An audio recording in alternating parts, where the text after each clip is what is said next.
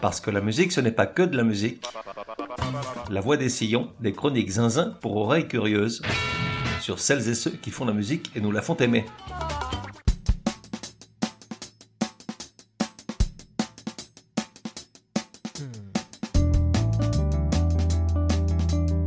La voix des sillons numéro 114. Genre rock, rock indé, rock alternatif, rock bidule, rock truc, rock machin, pop, free jazz, électro. Époque de 1985 à aujourd'hui, ça nous rejeunit pas tout ça. De 1 à 10, probabilité que tu connaisses, 8. Artiste, Radiohead.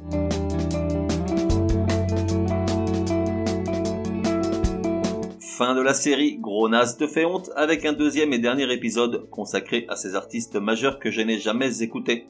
En réalité, il y en a d'autres, mais je ne peux pas descendre encore plus bas dans ton estime, donc contentons-nous pour le moment de Noir Désir il y a quelques jours et de Radiohead aujourd'hui.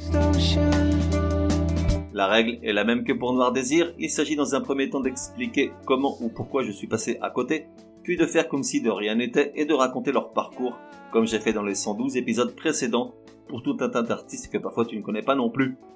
Et donc, gros morceau today, Radiohead. Si j'en crois les mois qu'il provoque tant chez Pitchfork et autres publications spécialisées, que chez quelques-uns de mes amis, ceux-là même qui déjà s'arrachaient les cheveux à constater que je n'avais jamais écouté Noir Désir non plus, Radiohead serait le groupe rock indé des années 90, 2000 et 2010 le plus important et essentiel pratiquement déifié, reléguant Arcade Fire à un rang d'orchestre de bal musette. Alors, comment ai-je pu vivre ces 30 dernières années dans l'ignorance crasse? Comment ai-je pu bouder cette musique céleste censée illuminer mes pas? Bref, pour quelle raison n'ai-je jamais écouté Radiohead? Au départ, il y a un mauvais timing. En effet, Creep, leur plus grand succès à ce jour, ne l'est vraiment devenu qu'un an après sa sortie, soit sur la fin 93, une date où non seulement je vivais à l'étranger depuis peu, mais surtout où écouter de la musique devenait un luxe inaccessible puisque 100% de mon temps non professionnel était dévolu à ma fille qui venait de voir le jour. On parle d'une époque pré-internet où tu ne devais la découverte de nouveaux artistes qu'à la seule lecture des rubriques musique dans les quelques journaux qui en avaient une, ou à l'écoute de radios publiques essentiellement, et je n'avais le temps ni pour l'une ni pour l'autre tâche, j'étais plus souvent dehors à chercher couches culottes et autres boîtes de lait maternel sous peine d'avoir une très mauvaise note de la principale intéressée quant au room service. Oui, il se trouve que durant les premiers mois de vie d'un bébé, couches et lait maternel viennent à manquer une fois les commerces fermés, surtout le dimanche soir. Une loi de Murphy maintes fois constatée par des millions de parents de par le monde. Donc, je loupe Crip. À vrai dire, je n'en entends même pas parler. Les années passent, ma fille grandit, je fais tout un tas de trucs pendant lesquels j'essaie de récupérer peu à peu les 20 000 heures de sommeil perdues et là commence la longue litanie des gens qui font la queue pour te parler de leur surprise condescendante quant au fait que tu ne connaisses pas Radiohead ni Creep et insistent pour que tu mettes fin à cette absurdité. Bon, je ne suis pas que obtus, j'écoute Creep, poli je suis. Et quelle n'est pas ma déconvenue Tout ça pour ça, me dis-je. En gros, je n'adhérais pas du tout à l'illustre chanson. Parfois ça arrive, laisse tes cheveux tranquilles. Ça m'avait juste semblé être du grunge mou matiné de Britpop énervé une chanson qui ne trouvait pas vraiment son style, et aujourd'hui je continue de penser pareil. En revanche, Creep a trouvé son public, puisqu'à ce jour la chanson en est à 722 millions de vues sur YouTube, sans compter les autres vidéos non officielles, un chiffre assez ahurissant pour un genre musical pas des plus commerciaux non plus. Creep.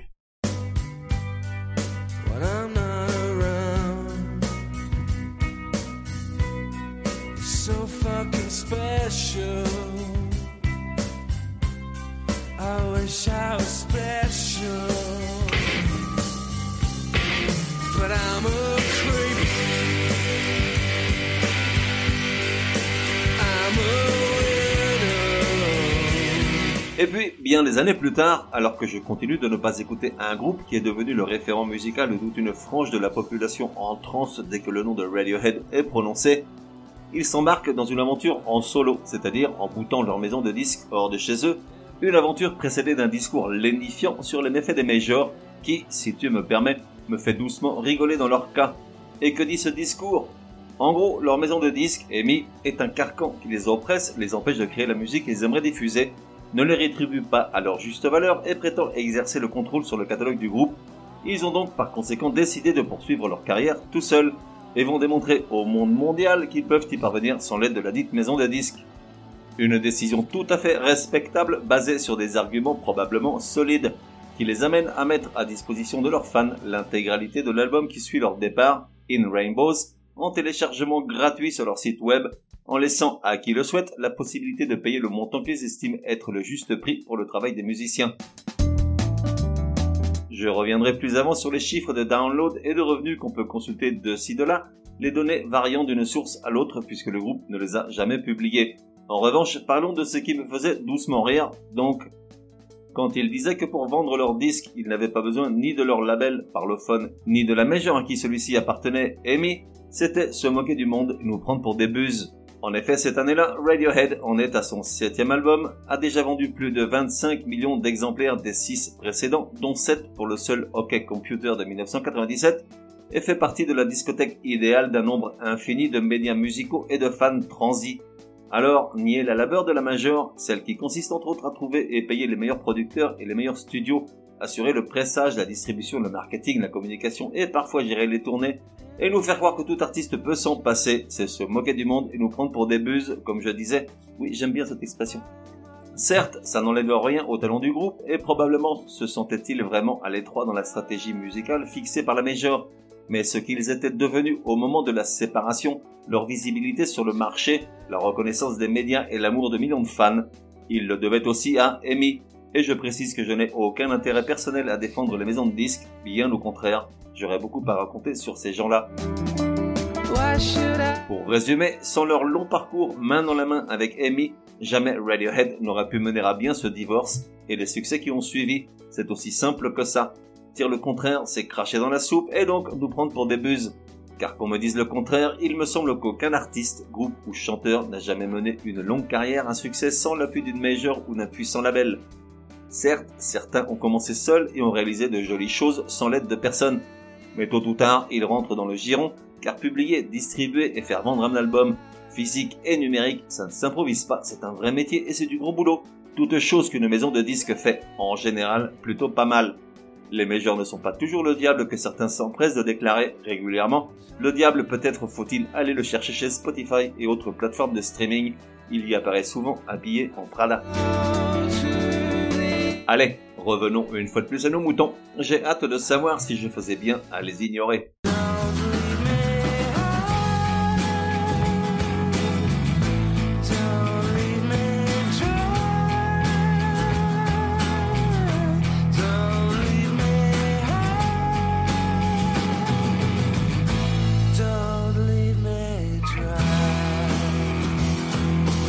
Ça, c'était un extrait de Hide and Try, tiré de leur second album, The Bands, sorti deux ans après Pablo Honey, celui qui contient Creep, les amis sur les rails d'une gloire future, d'autant que pour s'assurer la diffusion du clip sur MTV, lors d'une tournée aux US, Tom York avait décidé d'édulcorer les paroles en remplaçant le mot fucking par very, comme quoi quand on débute les petites concessions au politiquement correct et à la bienséance, c'est bien normal, tandis que quand on est devenu une grosse machine incontournable, on fait le cacou. On est en 1995, soit 9 ans après leur première rencontre dans une école privée près d'Oxford, alors qu'ils n'ont que 18 ans et des envies d'en découdre avec le monde. Tom York, Colin Greenwood, Ed O'Brien, Phil Selway, puis un peu plus tard Johnny Greenwood, frère de Colin, forment On a Friday, un groupe avec lequel ils se font les dents pendant 5 ans, jusqu'à ce qu'ils soient repérés par le propriétaire d'un studio de la ville, qui leur fait enregistrer une démo présentée en 1991 à Amy. La Major, la méchante Major, ouh, les signes dans la foulée avec une requête changée de nom.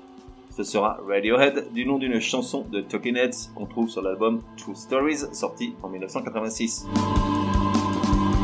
Et donc Pablo Honey, puis The Bands et enfin OK Computer publié en 1997.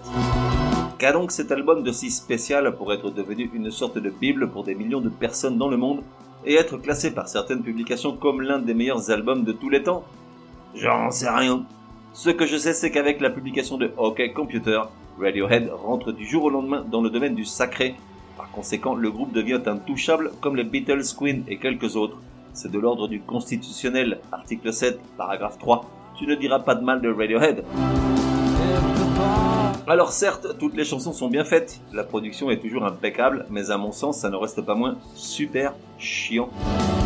De super musiciens, du talent à revendre, mais un don inné pour pondre les mêmes chansons tous les trois ans en expliquant que cette fois ils ont exploré des territoires musicaux inconnus, tels les Christophe Colomb du rock, évangélisateurs des foules ignorantes. Foutaise, j'assume ma critique, je trouve ça vraiment très chiant. Les lamentations géniales et larmoyantes du chanteur n'ont d'équivalent que la pamoison surréaliste des fans et les regards condescendants qu'il te lance quand tu dis que tu trouves moins de charisme au groupe et à sa musique qu'un beignet fourré au brocoli. J'ai écouté l'album deux fois et je sais qu'avec dix écoutes de plus je ne changerai pas d'avis. Et pour tout dire, j'ai souvent été incapable de deviner à quel moment on passait d'une chanson à l'autre. Elles se ressemblent toutes. Petit extrait, No Surprises, et ses 160 millions de vues sur YouTube.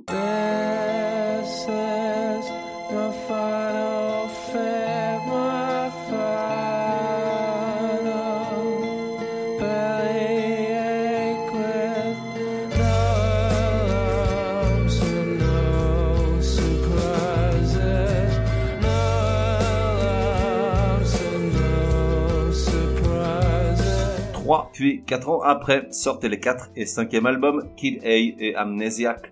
Changement assez radical, on oublie le rock. On s'introduit dans un blooby-boulga de sons électroniques et free jazz des plus prétentieux, en enchaînant des chansons d'une grande longueur et pesanteur. Par moments, le groupe en devient caricatural à intégrer des sons d'un autre siècle, concrètement des ondes Marteneau, l'un des instruments brevetés il y a juste un siècle, précurseur de la musique électronique au même titre que le thérémine soviétique ou l'instrument antédiluvien qu'on ne voit plus que dans les fanfares, comme le glockenspiel, dont les plus âgés se souviendront puisqu'on pouvait en entendre quelques notes lors du jeu des 1000 francs sur France Inter. Elles étaient jouées sur cet instrument à percussion pour ponctuer la fin du temps de réflexion des candidats. Kid A reçoit d'excellentes critiques d'une partie des médias, Pitchfork bien sûr, tandis que d'autres réclament un retour urgent à OK Computer. Parmi les fans, il y a également à boire et à manger, entre d'un côté les perplexes et les concernés, et de l'autre les jusqu'au boutistes qui voient en Kid A le meilleur album du groupe. Quant à Amnesiac, très légèrement plus abordable, il divise moins et par conséquent les critiques sont moins dithyrambiques. Selon les déclarations du groupe, Kid A était semblable à la vision d'un feu au loin, tandis que Amnesiac offrait une vision au sein même de ce feu. Je ne sais pas ce qu'ils fument ou boivent, mais c'est du lourd. Petits extraits de Idiotech, tiré de Kid A, et de You and Whose Army, de Amnesiac.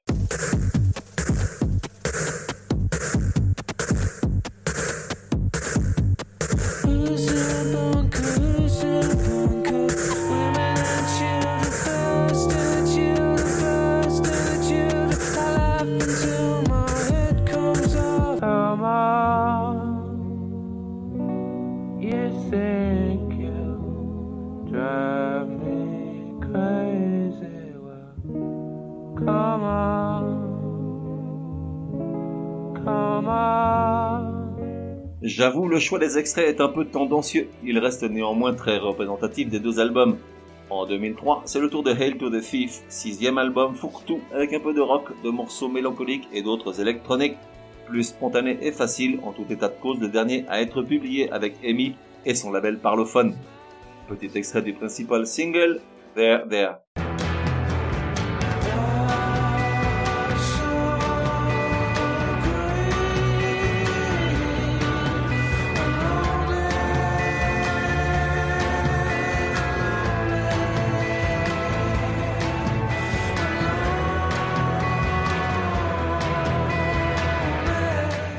En 2007, on assiste donc au tremblement de terre In Rainbows, septième album du groupe que Radiohead décide de publier en indépendant, en téléchargement sur son site, avec les deux modalités gratuites ou payantes déjà mentionnées. Un choix tout à fait respectable comme je disais puisqu'il a en plus le mérite de tuer le piratage de leurs disques, mais dont il est difficile de mesurer la portée réelle une fois passée la surprise de toute l'industrie du disque et les médias, Puisqu'à ce jour, corrigez-moi si je me trompe, il n'y a pas de chiffres officiels de download ni de prix moyen payé par les consommateurs non gratuits. Les données disponibles, qui ne sont que des hypothèses, parlent au final de plusieurs millions de téléchargements au prix moyen libre de entre 2 et 5 euros, soit bien moins qu'un disque physique, mais beaucoup plus que ce que le groupe aurait touché de la part d'une major. Mais quitte à me répéter, reconnaissons que seul un groupe mondialement connu peut se permettre de monter une telle opération cette même dynamique de distribution étant difficilement applicable à des groupes qui se lancent, même si aujourd'hui des sites comme Bandcamp leur permet de se faire connaître sur la base de cette même double modalité gratuit-payant. L'opération fut-elle vraiment un succès? Publicitaire très certainement, musicalement beaucoup moins car bien des fans ont reconnu que s'ils avaient dû payer pour l'album, il leur été mauvaise. En revanche, financièrement, seuls les membres du groupe et son entourage immédiat savent ce qu'il en est réellement. Qu'il n'est pas daigné donner des chiffres définitifs ne permet pas de dissiper tous les doutes. Question musique, justement, In Rainbows s'avère être très sage, plutôt pop, assez abordable. Néanmoins, je continue de croire que le succès que rencontre le groupe est totalement disproportionné.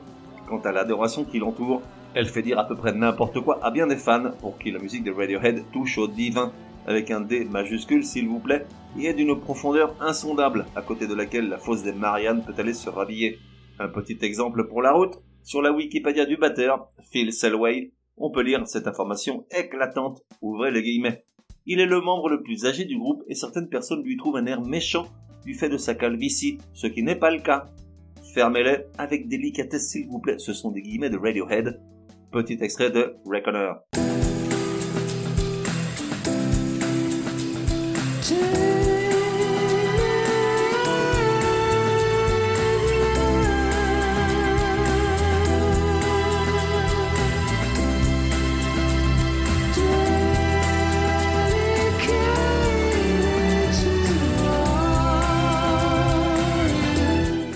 Suite à ce qu'il faut bien appeler un coup de maître marketing, Radiohead s'est retrouvé sous les feux de la rampe pendant une période intense où ils ont livré des dizaines d'interviews pour expliquer leur point de vue.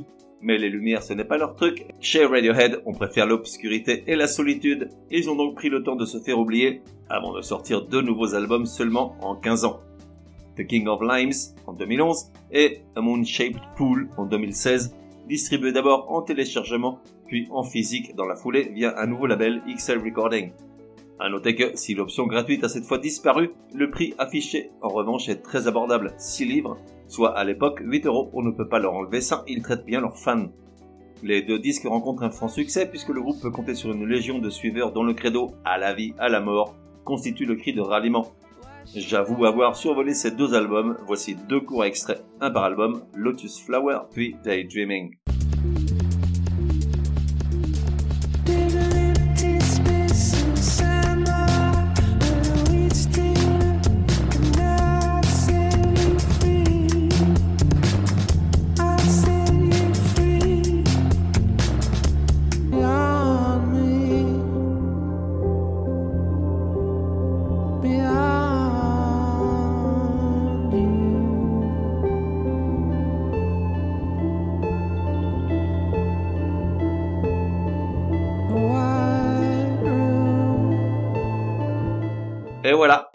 Radiohead. Conclusion, je ne mangerai pas mon chapeau, la musique de Radiohead me laisse de marbre, soporifique, voire chiante comme je disais, mais au moins lorsqu'on me demandera pourquoi je n'écoute pas ce groupe, je saurai quoi répondre, quitte à frôler le crime de lèse-majesté.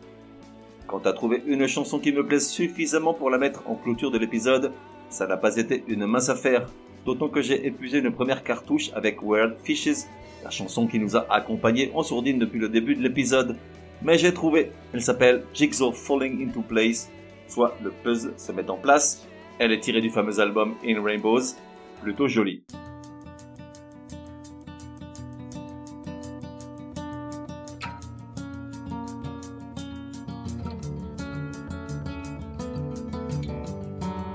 On se retrouve dans un prochain numéro de La Voix des Sillons. En attendant, café et à la messe.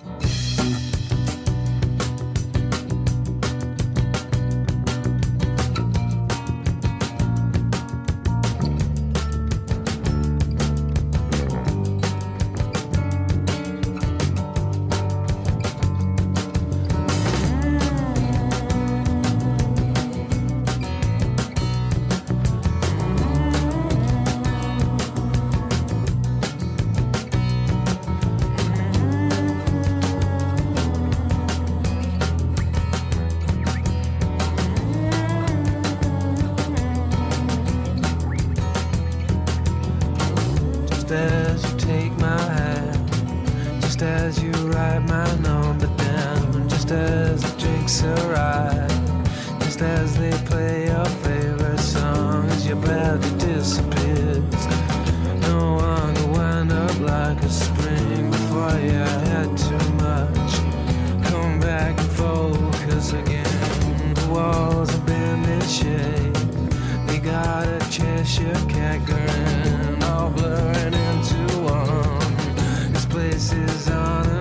ocean.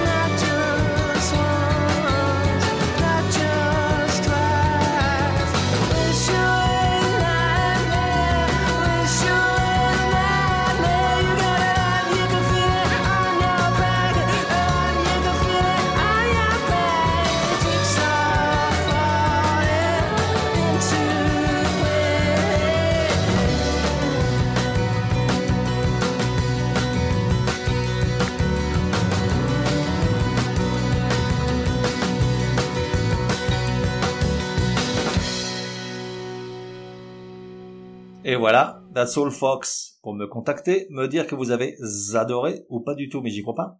Ou encore suggérer un artiste pour un prochain épisode, écrire à contact at lavoidessillons.com. Ah, j'oubliais, j'ignore sur quelle plateforme tu écoutes La Voix des Sillons. Sur certaines d'entre elles, comme Apple, Podcast Addict et quelques autres, il est possible de laisser un commentaire. Je veux dire, un bon. Merci, hein.